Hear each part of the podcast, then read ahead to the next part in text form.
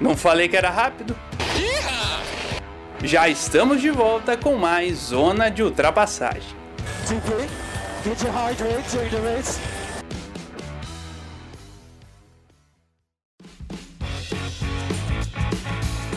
Saudações, amigos ligados no Zona de Ultrapassagem, esse é o nosso bloco 2, seja bem-vindo. Se você está vindo no nosso bloco 1, um, seja bem-vindo. Se você está vindo diretamente aqui para o nosso bloco 2, também seja bem-vindo. Você é muito especial para nós, apesar de você ser um furão de fila, né? Seja bem-vindo. Estamos falando aqui agora sobre né, Fórmula Indy e MotoGP, essa grande, essas grandes categorias que agitaram o nosso final de semana. Eu sou o Gabriel Salaf, eu lembrei agora que eu não, não me apresentei no último, no bloco 1. Eu peço perdão pela falta se você está chegando de paraquedas e não sabe quem sou eu. Eu sou Gabriel Soaf e nesse bloco 2 estou aqui com o João Rai e Gustavo Frigoto para falar sobre essas categorias. Vamos lá, sem mais delongas, lembrando você para seguir a gente no Twitter, arroba Zona de Trapézio com dois S, no Instagram, arroba Zona de Trapassagem. Lembrando que estamos no YouTube com o nosso canal, se inscreva, dê like, compartilhe, comente lá, dê o seu feedback por lá também. Estamos disponíveis também em diversos agregadores de podcast, Spotify, no Google Podcast, no Apple Podcast, no Pocket Cast, no Break, no Red Public público no Anchor e no Podcast Go. Se inscreva lá, decoração, ative notificações e fique ligado de tudo que está acontecendo aqui no Zona de Trapassagem, não perca nada. Também temos nosso grupo do WhatsApp. Se você quiser entrar, é só mandar uma DM pra gente nas nossas redes sociais que a gente já te coloca lá, já te adiciona e você vem ser muito feliz conosco. Então vamos lá, João Ryan, Gustavo Frigoto, né? Já que João Guilherme Rodrigues deu a deixa aí no final do bloco 1 falando sobre Pato Awards, vamos falar sobre a IndyCar, né? Que teve duas provas do Texas, foi a ameaçada pela chuva, né? Temos que lembrar desse fator, né? A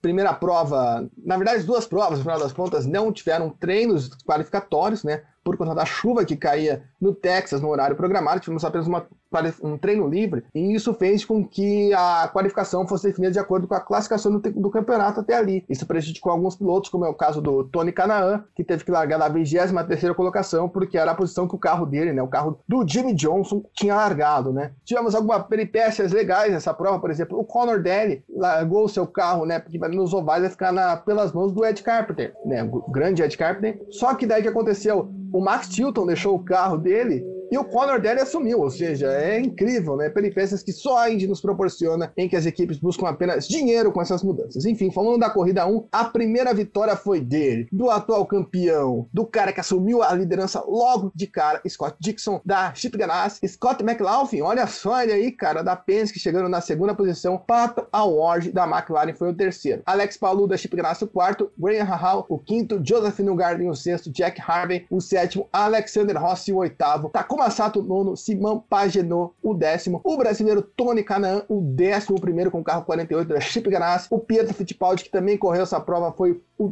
15 e pilotos que acabaram não completando a prova foram James Hinchcliffe e o Sebastian Bourdais. E eu começo aqui falando também o Colton Herta, né, que teve ali o pneu traseiro pegando fogo, bicho. Tá pegando fogo, bicho, Colton Herta ali, que venceu a prova semana passada em St. Pete com uma exuberância, não conseguiu completar a prova. Eu chamo aqui o João Rai para falar aí sobre essa primeira prova, porque justamente ali no acidente do Bourdais a gente teve uma mudança dos cenários, né? Porque o New Garden deu aquele totó no nosso glorioso Bourdais, Bourdais que também virou personagem ali na segunda prova. E ali estávamos na janela de pit, né? Ali os pilotos estavam começando a entrar na janela de pit, né? Fazer aquela manobra, alguns tinham ido antes. E quem foi antes, ó? Se deu mal, então, porque entrou o safety car, alinhou pilotos como Tony Canão, Pietro Fittipaldi, James Hinchcliffe, né? pilotos como o Scott McLaughlin aproveitaram e subiram na, na classificação, né? Aquele primeiro safety car ali, João, alterou muito a prova, né? Ali na batida do Sebastian Bourdais, ali no começo, ali na primeira, no primeiro stint, vamos dizer assim, né? Indo do primeiro para o segundo stint, alterou demais a prova da Indy, até visto as projeções de largada e etc. Pois é, Gabriel Soaf foi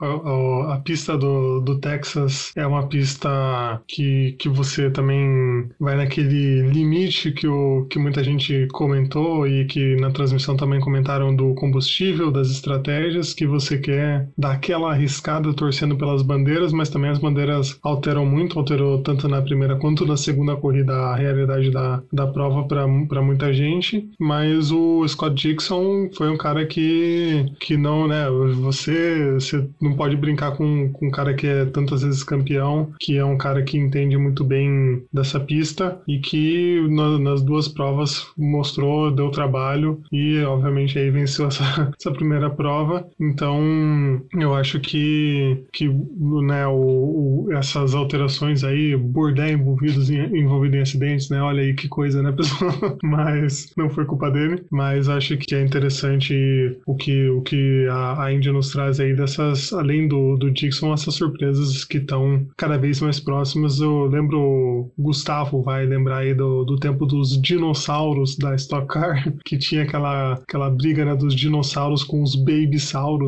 Olha, olha que papo maravilhoso que a imprensa tinha na época. Que eram os jovens que estavam chegando né, na Stock Car, que era dominada pelos pilotos veteranos, e a gente vê um pouco disso acontecendo na Fórmula Indy, com esses jovens querendo conquistar o, o espaço deles, e já nessa primeira prova, apesar da vitória do Dixon, o pessoal estava coladíssimo ali, já mostrando que vinha, viria para a segunda prova. E antes de falar que Gustavo da questão do Scott McLaughlin, que eu sei que ele deve estar com o coração exultando para fora do Scott McLaughlin, né? Alguns pontos mais das provas, após ali esse, esse pitch ali que embaranou, né? Essa bandeira amarela. Na, no segundo stint, o Tony Canaan, principalmente, que era um piloto que a gente estava com muita expectativa, acabou perdendo um pouco do rendimento do carro, né? Ele estava ali para entrar e a gente viu que ele perdeu um pouco do rendimento porque ele estava sendo ameaçado pelo Pedro Fittipaldi. Aí ele voltou muito lá atrás e a prova disso que a, o carro dele teve um problema ali foi justamente o próprio Scott McLaughlin e o Felix Rosenqvist que conseguiram saltar no grid, né? Conseguiram dar um up no grid com a segunda parada, voltaram lá em cima e depois, né, houve ali a segunda bandeira amarela com o James Hinchcliffe e a aproximação dos demais pilotos, inclusive do Scott McLaughlin e o final da prova ali, mas eu queria que o Gustavo falasse, tem uma questão, né, Gustavo, que nesse circuito, até por cor, fica bem evidente que é o, que é o PJ1, né, que é o, PJ, é o PJ1, né, que é um caminho que é traçado ali que muita gente reclamou, né, que impede os carros da Indy de, de andarem, por exemplo, nos three wides, né, porque fecha o espaço. Hoje mesmo, né, a gente tá gravando isso no domingo, Will Power, em um determinado momento, se meteu um true wide, foi para lá e se deu mal, né? Eu queria que você explicasse por que que isso, por exemplo, funciona com os carros da NASCAR, porque quando a gente vê a NASCAR correndo, né, em provas como né, no Texas ou no Phoenix, que tem né, esse PJ1, é um atrativo, e para os carros da Indy não, né? O que que acontece naquele asfalto que é diferente para os carros Fórmula e funciona melhor para os carros estoque? Então, gente, o que acontece é uma questão aerodinâmica e questão de construção de pneu da borracha, né? Obviamente, para você conseguir é, reproduzir toda a aerodinâmica que tem um carro mais leve, como o da Indy, muito mais rápido em tempo de volta, você precisa de uma composição de pneu diferente. Então, a dimensão do pneu é diferente, assim como a composição e a estrutura. Ou seja, é um pneu que vai, vai reproduzir muito mais borracha na pista, vai deixar muito mais borracha, o carro vai grudar muito mais. Um carro de estoque, que é um carro, por, exemplo, da Ascar, que é um carro mais pesado, mais nervoso e que tem menos aderência, logo menos borracha, é, você pode colocar eles em superfícies que não estão emborrachadas, que eles não vai emborrachar tanto a pista. Então você consegue fazer um true wide em setores diferentes. Agora com o PJ1 no Texas, é no Fórmula que você tem a questão da perca de pressão aerodinâmica de quem está vindo atrás e de qualquer, mas qualquer é, oscilação que você tem nesse grip da pista, é você não consegue fazer o true wide mesmo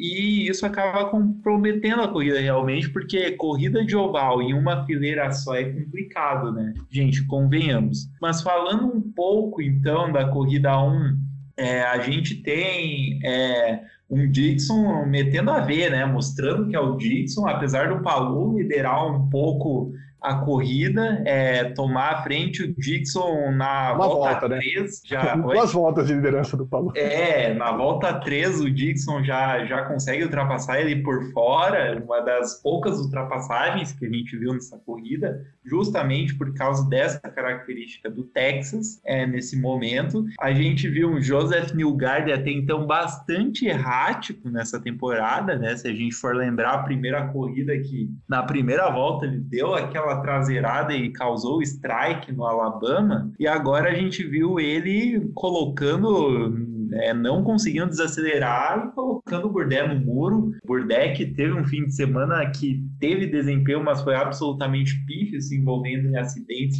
que infelizmente não foram causados por ele, só foi consequência, né? É coisa que às vezes acontece no oval também. A gente tem aí um Pato Ward mostrando que ele tá forte tanto é, nos mistos quanto no, nos ovais, porque nessa corrida, na primeira corrida do Texas, ele chega em terceiro. E Scott McLaughlin, que eu falei que era um piloto de muito talento que ainda não estava familiarizado, já mostrando que no oval veio para vem para brigar forte aí na temporada. O que me chamou mais atenção no Scott McLaughlin, que ele chegou no segundo lugar pelas questões de paradas, né, estratégias que a gente comentou, mas que ele ficou na coma do Dixon. Ele terminou a prova de três décimos do Dixon. Ele brigou com o Dixon. O Dixon teve que usar ali as artimanhas de raposa dele. Eu queria que você aproveitasse, que você citou o acidente do Bourdais. O Bourdais falou que o culpado foi o Colton Herta, né? Não foi, chegou nem a ser o Neil Garner. Você também viu assim, Gustavo, que o Colton Herta ali tirou um pouco do pé e nisso o Bourdais acabou se perdendo e o Neil teve um, um, efeito sanfona, vamos dizer assim. É, de certa forma sim, mas a gente não pode prever também, com certeza ele teria alguma função ali no carro, alguma questão a mais eu coloco um pouco de culpa no Colton Herta, porque você, num trilho só, você ficar nessa parte da pista e ainda na velocidade que ele estava é realmente prejudicial, mas também cabe ao carro de trás se desvencilhar disso. Se o Burdett freou, por que, que o Neil Garden não conseguiu frear? Então, tem um pouco dessa questão também de leitura, né? É isso, é só para arrebatar aqui o assunto, Scott Dixon, você que já deu uma penteada nele aí, João Rai. Nessa primeira fase, Scott Dixon que chegou aí numa marca muito grande, né? São 50 vitórias na IndyCar, né? Nesse termo, usando desde 96, vamos dizer assim, né? É o maior vencedor, né? Com esse termo IndyCar, vamos dizer assim. Só não é maior, assim, vamos dizer assim, num trecho da história da Indy do que o Ed Foyt, que ganhou 67 lá no, no, entre 56 e 95. Mas ele está a uma vitória né, somando IndyCar e kart, que ele tem uma vitória na kart, do Mário Andretti, né? A gente até ficou com a apreensão que poderia vir no domingo. É impressionante, né? E ele vem com tudo para a temporada, a gente vai passar a classificação depois. A gente vai ver o estádio que o Scott Dixon chegou. Mas, cara, é impressionante, né? Porque ele foi dominante nessa prova, né? Você até deu uma pincelada nisso. Fale um pouquinho mais aí de Scott Dixon, a raposa, que parece vir com tudo pro campeonato. E curiosamente, eu juro para vocês que eu tô aqui com a aba do USA Today para falar desse número que o, que o Salaf disse, que ele, né, foi o campeão, aqui é o vencedor das, da Indy 500 de 2008, tem agora 51 vitórias e uma atrás só do Mario Andretti, que, né, o, que é uma das, das grandes lendas e que estava lá assistindo a corrida, se eu não estou enganado, no, no circuito do Texas, e a 16 do AJ Foyt, que é o vencedor com, combinando todas as categorias aí que juntaram na, na IndyCar Yeah. Mais recentemente, né? Então é um cara que consegue aliar todo o desempenho fortíssimo, né? Demorou, que foram 18 temporadas na, na Índia para ele conseguir esses seis títulos, mas é um título a cada três temporadas. É algo impressionante para uma categoria mais equilibrada como a Fórmula Indy do que né, a, a Fórmula 1, que é a maior referência em, em monopostos. Se você pegar aí no mesmo tempo o número de campeões da Indy e da Fórmula 1 nesse tempo, nesses 18 anos aí, dá, dá, deve dar uma diferença mas eu acho que é o cara que, ainda mesmo com a idade já mais avançada, ainda consegue manter o nível, consegue ser extremamente competitivo. Poderia ter vencido a segunda corrida, como você falou. Foi o cara que, né, vamos, vamos falar, vou deixar aí, deixar detalhes para daqui a pouco, mas que te, tinha ali tudo para conseguir mais uma vitória. Mas é um, um, cara sensacional, você vê na, na guiada, e é uma pista que, como vocês disseram, que é muito difícil de realizar as ultrapassagens, porque tem esse, essas tiras, essas partes de, de asfalto diferente desse PJ1, então não ajudava nas ultrapassagens, a gente via muita dificuldade, e o Dixon conseguia realizar verdadeiras manobras para conseguir essas ultrapassagens e também grandes defesas, que acho que é o mais difícil também, é você atacar atacar, beleza. Agora você defender e defender bem sem causar acidente é mais impressionante ainda no oval também. É isso, só para concluir aqui esse assunto de Scott Dixon, ele estreou considerando a kart já, ele estreou em 2001 e até então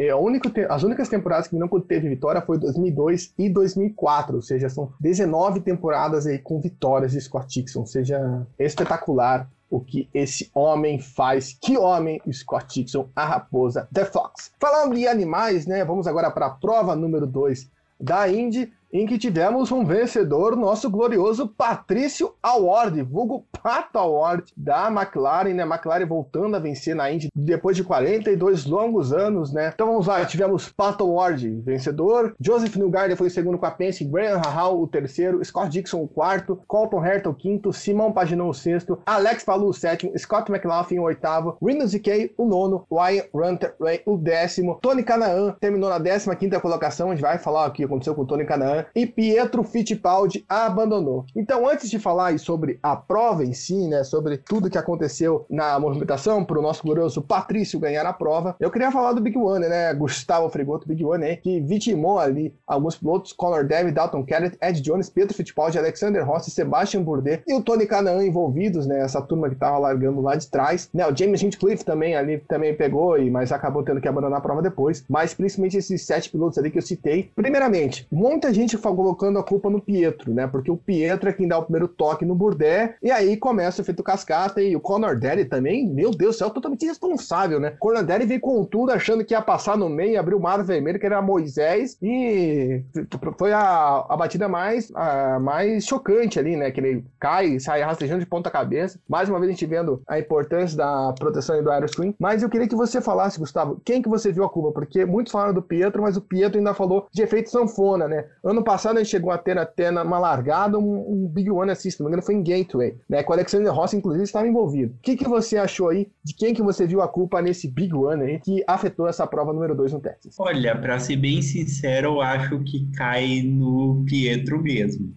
É questão de corrida, é claro que a gente já viu isso acontecendo em largadas na Indy, não é uma coisa tão fora da realidade de acontecer, mas é, eu já vi também largadas com efeito sanfona pior e não acontecendo um acidente dessa proporção. É, houve pilotos que frearam um pouco antes? Houve mas ele estava muito próximo, ele estava tentando meter o largadão, digamos assim, é, não não tomar certa distância, tentar ficar mais colado possível é, do que vinha na sua frente e tocou, né? Tocou aí quando toca um na, na largada em alta velocidade é, e roda meio difícil para a galera sair, não tem muito, até mesmo o Corner Daily, que foi responsável e tentou matar tudo, não sei como ele evitaria também de outro jeito. Então, foi uma coisa de proporções muito grandes, um erro que parece pequeno, que em largada de oval fica gigantesco, né? Então, acho que eu boto essa na,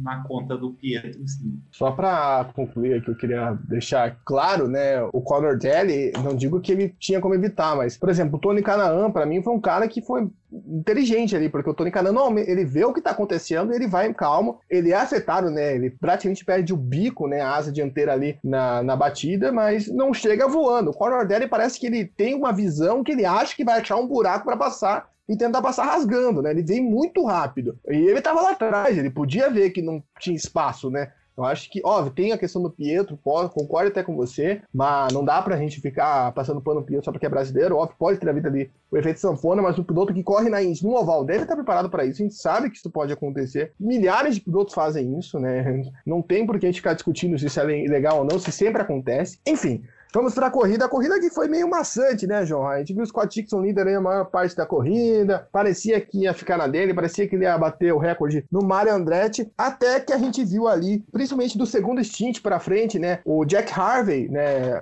Gera uma bandeira amarela, né? Ele também tem problemas no pneu, no, problemas no freio traseiro, muito semelhantes ao do Conor, ao do Conto Herta. E a partir dali, os pilotos voltam com uma gana incrível, né? O Will Power e o Greg Hall voltam com tudo para cima do Dixon. E aí o Pato também larga super bem, passa duas de uma só vez, né? A gente tinha visto ali uma disputa dele com o Scott, com o Will Power antes, né? E aí ele passou até na estratégia dos boxes e ele vai lá de novo, né? O Will Power estava em segundo, o Dixon fica um pouco para trás. Tem uma disputa ali entre o Graham Hall e o Dixon, que se, se ultrapassa ali na frente. E depois a gente tem uma nova amarela, que aí era no meio ali do terceiro stint, né? Que a gente viu a, a Chip Ganassi, pelo amor de Deus, né? O Scott Dixon salvou demais, porque eles fizeram duas bobeadas incríveis com pneus no sábado com o Marcus Ericsson, que soltou o pneu na saída dos boxes, inclusive atrapalhou o Felix Rosenqvist, que a gente falou que o Felix Rosenqvist tinha se dado bem lá no, na primeira corrida, atrapalhou a saída do Félix dos boxes e ele caiu para o final do, do grid por conta disso. E nessa prova, o próprio Félix Rosenquist soltou o pneu no meio do, da curva, né? O Félix ainda teve muito manejo de conseguir levar o carro com três pneus para os boxes. Então ele continuou a prova e a gente viu ali o New Garden se dando bem, né? Passando, mas quem veio com tudo ali foi o Pato Ward. Ainda bem que né, esses instintos mudaram, né? Porque ali até o segundo instinto a corrida estava meio sonolenta, até brinquei, né? Começou a prova agora quando os caras foram com tudo e o nosso glorioso Patrícia Ward conseguiu ali vencer. O que, que você achou aí desses instintos finais que determinaram o vencedor da prova? Pois é, foi bem bem o que você falou lá, era agora começou a prova, porque o começo ali,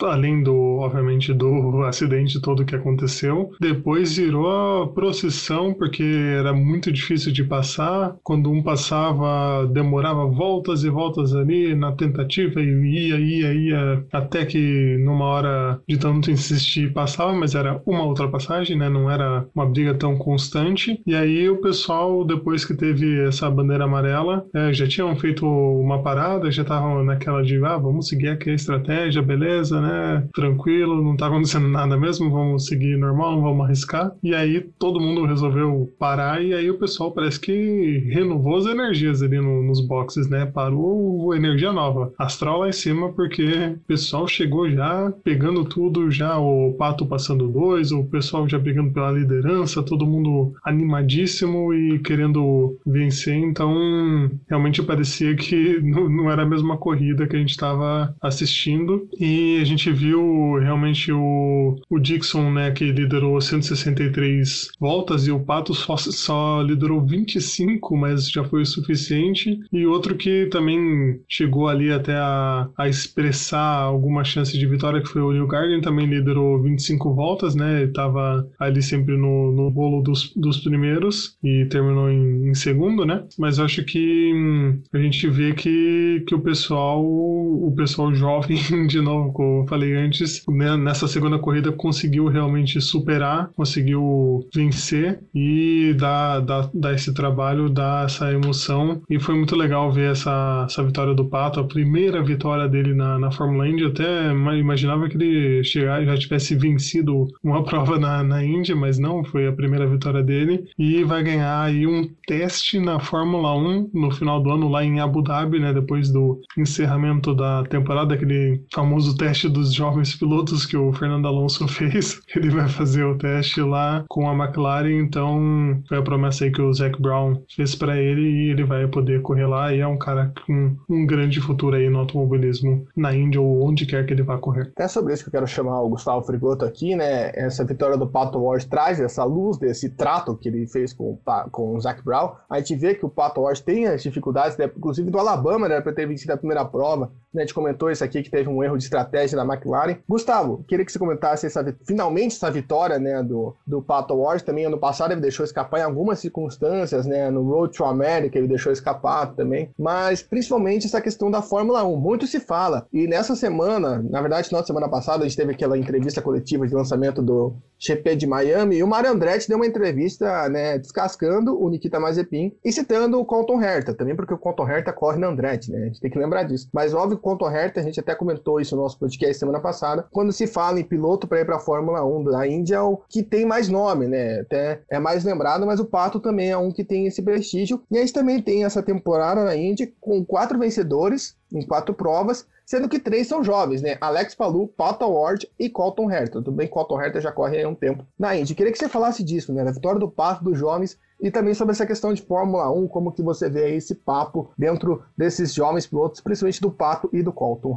É, eu realmente acredito que a safra da Índia é muito boa, é muito, muito boa. É o New Garden já, talvez, há um tempo atrás já já estava se falando em papo que ele poderia testar na Fórmula 1. Mas assim, Palou, Howard, o Colton Herta, é, quem mais? Dá para até o Rinus VK dá para encaixar, que está fazendo um bom trabalho. São caras que poderiam, talvez tenha a questão da adaptação à Europa, aos carros europeus, com mais pressão aerodinâmica, uma tocada diferente, tudo bem, mas é, eu realmente acredito que esses caras poderiam ter uma chance sim, um teste, uma vaga de piloto reserva, porque, até porque eu acho que talvez eles seriam até melhores do que a atual safra de pilotos reserva. É, você vê onde o Pietro Fittipaldi é, anda. É, claro, não é a questão dos ovais, né?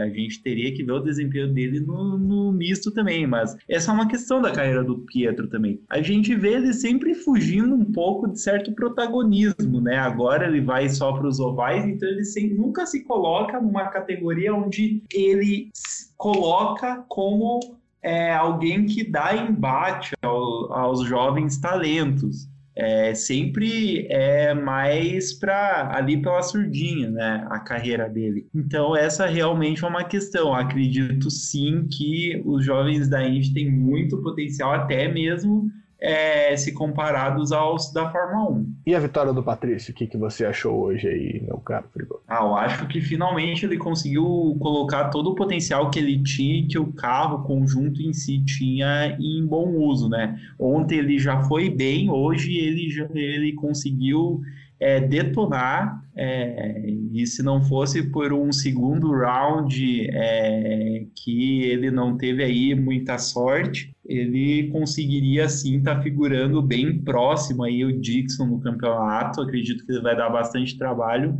mas eu acredito que a raposa do Dixon ainda com a experiência dele, mesmo não estando com o melhor carro, com a melhor estratégia, conseguindo sempre estar entre o top 5, eu acho que isso vai fazer a diferença. É isso, então vamos aqui fechar o assunto Indy, passando a classificação do campeonato. Scott Dixon é o líder com 153 pontos, o Pato Ward é o segundo com 131, ou seja, tem 22 pontos de diferença, ainda tá ali. Terceiro colocado Alex Palu com 127 pontos, o quarto colocado é o Joseph Milgarden com 116, lembrando que a Penske ainda não venceu prova esse ano, no passado eles também demoraram um pouquinho para vencer. Quinto colocado Graham Rahal com 107 pontos, Simão Paginot é o sexto com 102, o sétimo é o Conto Herta com 100, Will Power o oitavo com 99, Scott McLaughlin é o nono com 99 também, igual o Will Power. E o décimo é Jack Harver com 90 pontos. Jack Harver que está fazendo uma temporada muito boa, diga-se de passagem, até pelo que a gente viu ele nas outras temporadas. Muita gente colocando aí como fator Hélio Casso Neves, né, que vai correr na mesma equipe, como uma circunstância pelo up na carreira do Jack Harver. Os brasileiros, o Tony Canaan, né, já que a pontuação da Indy coloca né, separado, né, por mais que considere os carros, enfim, ele somou 34 pontos nesse final de semana, então ele tem o 23 do campeonato. Ele aparece na frente de Jimmy Johnson, né, que tem 19 pontos, é o 26 E o 25 é o Pietro Fittipaldi, que somou 24 pontos nesse final de semana. Ele está atrás do Roman Grosjean, que é o piloto titular do seu carro, que tem 37 pontos e é o 22 Próxima corrida é o misto de Indianápolis, né, no dia 15 de maio. 15 e 16 de maio, no final de semana. Depois tem a Indy 500, meus amigos. E agora vamos falar de MotoGP porque hoje uma corrida que parecia ganha já, né, parecia que já tinha o seu vencedor né, determinado, acabou indo pro saco, como já diria o outro. Né, vimos o braço apertar, mas não foi o braço de Mark Marques dessa vez, foi o braço de Fábio Quartararo. Então vamos passar aqui o resultado da prova da, da MotoGP. Tivemos a vitória do Jack Miller. Olha só, Jack Miller da Ducati, vencedor. Segundo lugar, Francesco Bainaia, também da Ducati, uma dobradinha da Ducati. Franco Morbidelli da Petronas Yamaha, o terceiro terceiro. O quarto foi o Takaki Nakagami da LCR Honda, né? Equipe de, a equipe de satélite da Honda. Quinto lugar, Juan Mir da Suzuki. Sexto lugar, Alex Spagaró da Aprila. Sétimo lugar, Maverick Vinhares da Yamaha. Oitavo lugar para Zarco da Pramac. Nono lugar para Mark Marques da Honda. Décimo lugar para Paul Spagaró da Honda. Paul Spagaró ficando atrás do Mark Marques.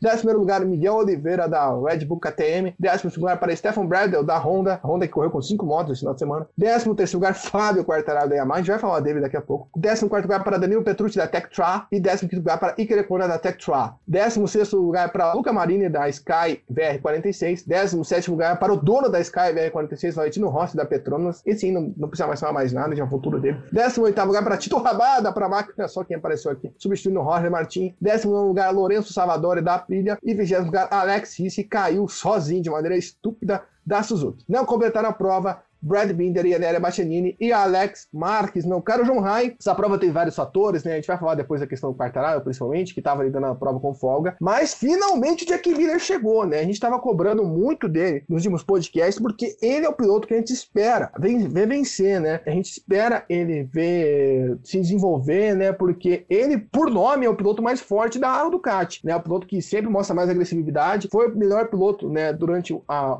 a pré-temporada e sumiu ao longo da temporada durante a temporada toda do ano passado, a gente acompanhava ele nas provas e ele fazia uma boa largada e voltava, né? Era um ioiô, basicamente. E o Jack Miller conseguiu chegar a essa vitória. E para ter uma ideia de quão zica era a situação do Jack Miller, não vencia desde 2016, de junho de 2016, quando ele venceu na Holanda. E tem um outro fator, né, João? Que é o fato da Ducati vencer em Jerez, que era uma pista que a gente estava dando com quase certo uma vitória do Quartararo, né? Quartararo que foi pole. Desde quando ele subiu para MotoGP, ele só largou na pole em Jerez, né? Foram quatro poles em Jerez. Ano passado ele venceu as duas provas em Jerez. E é engraçado esse ponto, né? Porque nas provas que a gente estava esperando a Ducati mais forte, a Yamaha foi lá e venceu no começo da temporada com Vinhares e Quartararo. Agora chega a Ducati faz uma dobradinha em Jerez. Prova muito louca, João. Pois é, Saf, exatamente o que você falou. Cinco anos que o Jack Miller não vencia uma prova, jejum acabou vai aí ser mais um que poderá brigar aí pelo campeonato. Mais loucura do que 2020, eu, eu tô achando inacreditável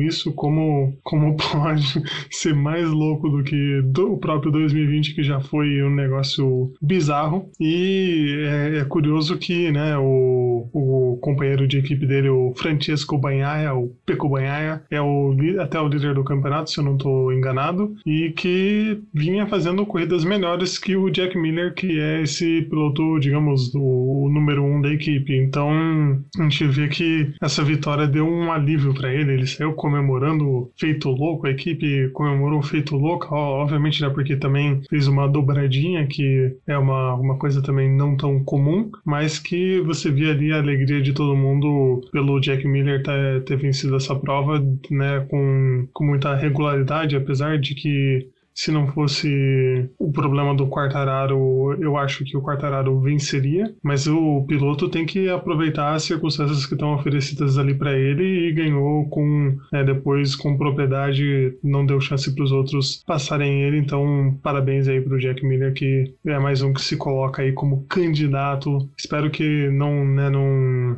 não volte com a zica dele, senão vai ser complicado só lá em 2026 que a gente vai ver uma vitória de novo dele. Eu ainda fico bem assim de falar como ele candidato, porque ainda tá muito atrás pelo começo da temporada e também eu queria pontuar, né? Mark Max passou, terminou na frente do companheiro de equipe, isso é meio complicado pô, para Garot explicar, né? Até mesmo a gente estava brincando no nosso grupo, né? O que, que isso significa? A Patrícia Seni falou que o Mark Marques é melhor que o que o, o Spargaró, mesmo sem um braço, basicamente, né? Ele chegou ali na nona colocação, também um grande resultado. Na última prova, ele também ali, né, contou com um abandono do Spargaró, né? Então dá para computar na primeira vez que os dois duelam, o Mark, o Mark Marques fica na frente e fica feio pro Spargaró isso aí, não? Com certeza. Eu acho que tá, tá complicado, mostra que que a, a, diferença entre os dois é, é maior, né? Não, o Marques mesmo, você vendo que ele não tá no, no melhor dele fisicamente, chegou a cair da moto e tal, ainda bem que não, não bateu o braço, não aconteceu nada com o braço, mas você vê que ele ainda não tá no, no que ele pode ser, ainda parece que tem um, algo travando ainda ali o desempenho dele e mesmo assim ele ainda conseguiu ter essa hum, alguma melhora em relação à última prova que ele vinha mais ainda, mais retraído, né? Porque você, acho que qualquer movimento ali você fica com medo de, de se machucar. E o, se eu não tô, de novo, se eu não tô enganado novamente, essa foi a pista que o Mark tinha se machucado no, no ano passado. Então, acho que o psicológico também ficou ali, né, martelando na cabeça dele. Não posso, não posso cair nessa pista aqui de novo, não posso cair nessa pista aqui de novo. Mas é um lugar importante para que ele vá aí aos poucos ganhando essa confiança e ganhar do, do companheiro também, que independente de quem seja, né, o cara voltando aí com duas corridas, tá já voltando ganhando do companheiro, é para se animar e vamos ver se, se logo, se, se ele tem uma folga um pouco maior aí, não, não caia, não abra janelas de novo e possa é, realmente estar tá 100% para que a gente tenha o Marques na, na briga do campeonato também. Lógico que a distância ainda é grande dele pro, pro Banhaia, que é o líder, mas eu ainda acredito que, que é possível aí termos Marques na briga se ele, né, se ele se curar do, de todos os males sofridos em 2020 e começo de 2021. Lembrando que o Marques caiu no warm-up, né? Antes da volta ali, ele caiu, né, quando estava indo pro grid. Mas agora é hora de falar sobre o grande trauma, drama da prova, que foi Fábio Quartararo. Né, o Quartararo largou na pole, o Jack Miller chegou bem, né, conseguiu ali passar para a primeira colocação. O Quartararo até caiu para terceiro, mas depois ele, numa reabilitação que está sendo até comum,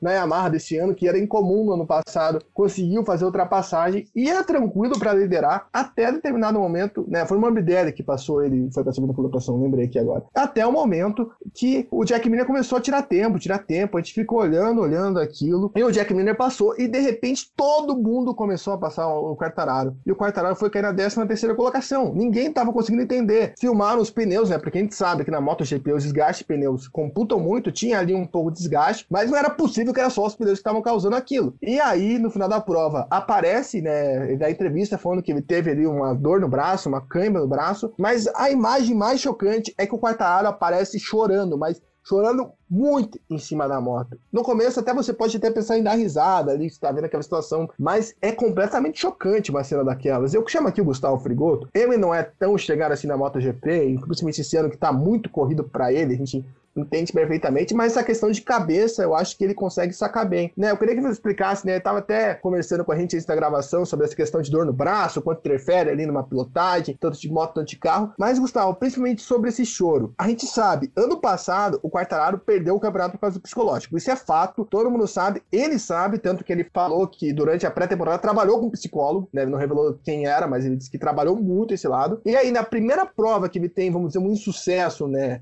Na primeira prova terminou em quinto, nas outras duas ele venceu. Aí nessa prova que ele tem essa queda, ele aparece chorando, mas o vídeo é, você chegou a ver, chega até a ser assustador, né? Chorando daquela forma. Como que entra isso na sua cabeça, né? Como que um piloto que vem de uma temporada com tantos problemas começa outra assim, né? O que, que dá para dizer aí né, estamos aí na quarta prova da temporada, foi mais ou menos ali que ele começou a derrocada dele no passado. É, a questão psicológica, principalmente no pós-corrida, é bem interessante de analisar, é, até porque tem a questão do espasmo que ele teve né, ali no braço, que comprometeu o desempenho dele, junto à questão de, pô, tava na minha mão o negócio, tava finalmente na minha mão, dei meu limite no negócio e veio o, meu, o corpo e me traiu de um jeito inesperado. Então, realmente não tem como você reagir praticamente de outra maneira, por mais assustador que seja, pra gente como telespectador ver isso, é, eu entendo, porque eu já tive nessa posição, já tive em posição que eu larguei lá atrás, estava indo para ganhar a corrida, o carro quebrou, é, e não foi algo do meu corpo, que é ainda mais intenso, mas eu chorei quando eu voltei no boxe, é um esporte intenso, é, que você se dedica muito para estar entre os melhores, é, e tem todo o esforço de uma equipe por trás, então em situações que as emoções afloram completamente mas até gostava perguntando, já tocamos essa questão de cabeça, você acha que essa cena de hoje demonstra que o Quartararo pode de novo perder, perder um campeonato de novo para a cabeça dele? Isso não dá para a gente saber agora, né? Ele perdeu a corrida de hoje por algo que com certeza vai ter que recuperar, mas esse é o tipo de incidente que faz o piloto voltar com mais gana na próxima corrida. Putz, eu tenho eu tenho, digamos assim, é, negócios não concluídos. Então, isso vai fazer com que ele é, entre no estado de motivação que ele consiga é, retomar esse tempo perdido e consiga se recuperar. Então a gente torce para que aconteça isso com o Quartararo de fato, né? Porque Ano passado aconteceram essas coisas e ele não se recuperou, principalmente mentalmente, né? Acho que nem a questão física, porque uma dor no braço, não sei que você seja o Mark Marques, né? Você não se recupera tão fácil, mas ali realmente o Quartararo foi uma questão a mais e a gente fica na torcida realmente, porque ele é um piloto com muito talento e, e vai ser triste mais uma vez ele perder o campeonato por questões extra-pistas que corresponde ali à sua própria cabeça e, e é triste, né? E é triste, então a gente fica na torcida para que ele se recupere. Então vamos passar aqui a classificação do campeonato. Francesco Bainaia é o primeiro com 66 pontos, Fábio Quartararo o segundo com 64, a diferença era de 15 pontos antes da, da prova começar, né? Aí o Bainaia conseguiu fazer a ultrapassagem na classificação geral. O terceiro é o Maverick Vinhares com 50, Romiro quarto com 49, é o Romiro aí chegando, ó, só nas espreitinhas, esse cara é muito maroto. Quinto lugar, o Johan Zarco com 48, sexto lugar, Jack Miller com 39, aí o Jack Miller, ele tá ali a 27 pontos, né, do Bainaia, então é uma diferença considerável. Sétimo lugar, Alex Pagaró, que tá uma temporada excepcional pela Aprilia com 35. Oitavo lugar, Franco Morbidelli com 33. Nono lugar, Alex Rins com 23. E décimo lugar, Brad Binder com 21. O nosso glorioso Mark Marques é o décimo quinto com 16 pontos, um ponto atrás do Paul Espargaró. Lembrando que o Mark Marques só correu duas corridas. Para fechar aqui o nosso bloco 2, vamos falar um pouco de Moto E, não é mesmo, João Rai? Tivemos hoje a primeira prova, né, da categoria também em Jerez, e também tava aquele clima de ousadia e alegria, porque o Eric Granado fez uma pré-temporada espetacular, bateu o recorde de pista, bateu todos os recordes, foi líder absoluto no, nos treinos qualificatórios, conseguiu a pole e chegou na hora e caiu. Né? Eu até cheguei a brincar, né? O Eric Granado não vence essa prova se ele cair só. E foi o que aconteceu. E até foi uma queda bem estúpida. E o Eric Granado, até a gente viu, fez algumas críticas, que ano passado tinha isso, né? Ele se arriscava demais, se jogava demais e acabava caindo muitas vezes em questões bobas, né? A gente viu ano passado, teve um acidente dele, se não me engano, com o Jorge Xavier, com o Rodrigo Torres, eu não me recordo, que realmente foi um erro absurdo dele e ele acabou até mesmo perdendo a chance de brigar pelo campeonato por esses erros. Só passando aqui quem terminou, né, o primeiro lugar foi o Alessandro Zaccone da Itália, o segundo lugar foi o Dominique Geider da Suíça, terceiro Jorge Torres, o atual campeão da Espanha,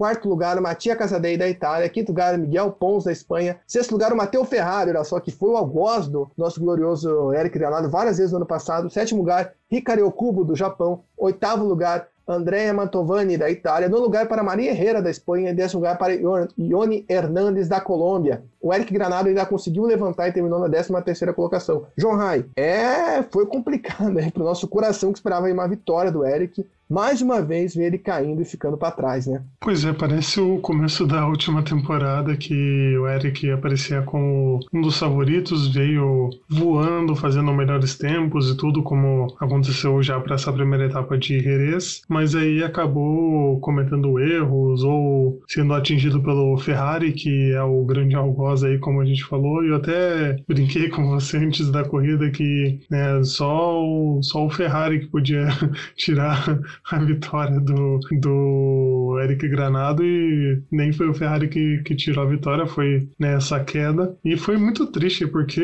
nossa, a gente já vem né, no, no Brasil aí com problemas todos, toda hora problema, né? A gente não tem uma alegria com, nem com o esporte, nem com o Eric Granado lá, que era o super favorito a vencer a corrida, que estava liderando lá, tranquilo, sem muitas ameaças. Era só trazer as crianças para casa, como diriam na, na Fórmula 1, mas foi lá e caiu e perdeu, entregou a vitória de bandeja para o adversário vencer, então foi complicado, mas torcemos para que o Eric tenha um pouco mais de equilíbrio nessa temporada, apesar desse começo que não foi animador, mas que ele possa ter mais equilíbrio, porque também, como são corridas muito curtas, né? Hoje a corrida teve oito voltas, então um erro desses já custa caríssimo, não tem reversão depois, não tem como você se recuperar, porque o tempo é muito curto. É isso, então, moto E, que volta junto com a MotoGP daqui duas semanas em Le Mans. A classificação do campeonato ainda é igual à classificação no grid. O Eric Granado conseguiu ali somar três pontinhos. Só para fechar aqui o serviço da MotoGP, né? Na Moto 2, o, o Fábio Di Gian Antonio ganhou a prova, ele que é da Itália. O segundo vai para Marco Bezek e o terceiro lugar para São Louis. Aí temos Remy Gardner em quarto e Raul Fernandes em quinto.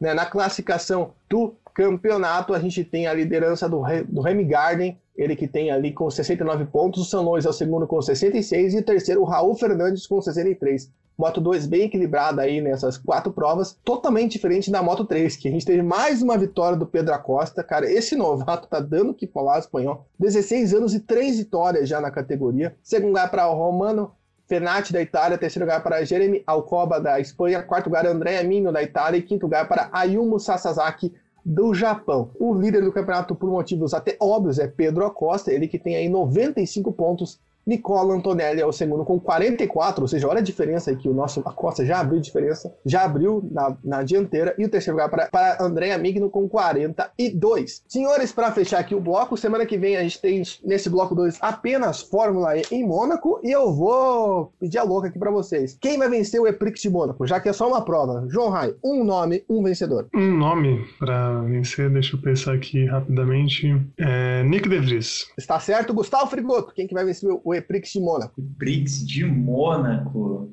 Sunbird. Sunbird. Eu vou de Jean-Eric Verne, porque ele foi o, a, o, último vencedor, e lembrando que em Mônaco foi onde Massa conseguiu, conseguiu o seu pódio, né? Um dos seus pódios aí na Fórmula E. Gustavo, você quer falar alguma coisa? Eu quero falar que não falamos de Massa mais nesse podcast. Exatamente.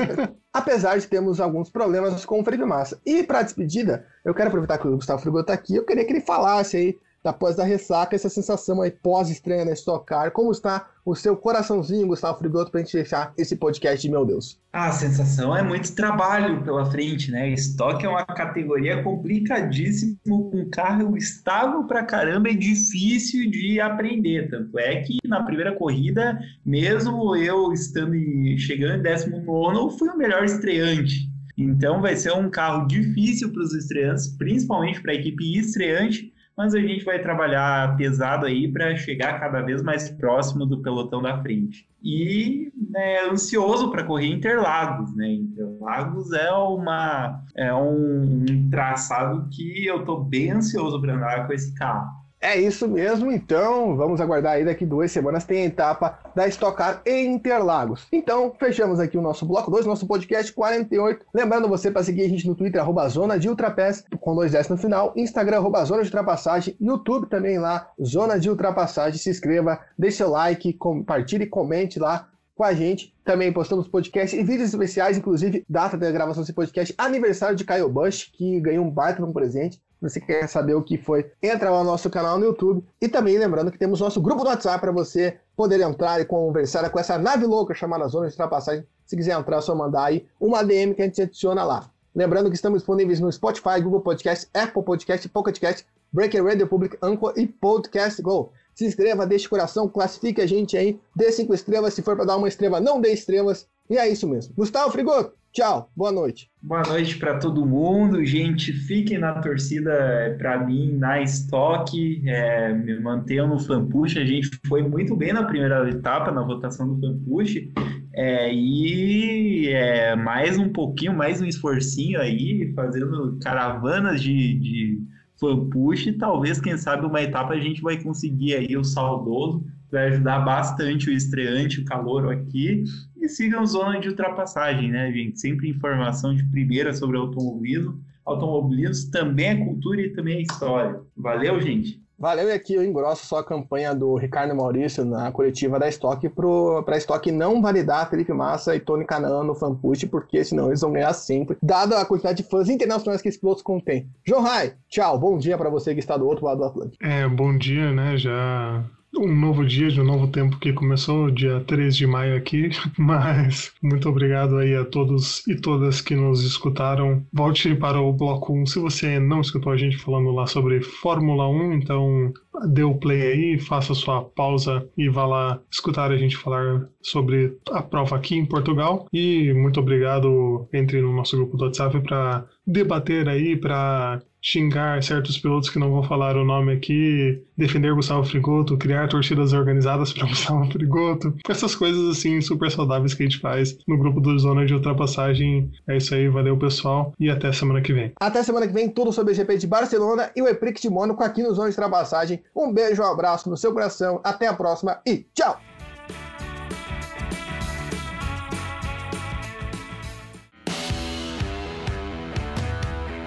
Você acabou de ouvir. Zona de ultrapassagem. Husky and beautiful. A resenha mais descontraída sobre automobilismo do Brasil. Good job.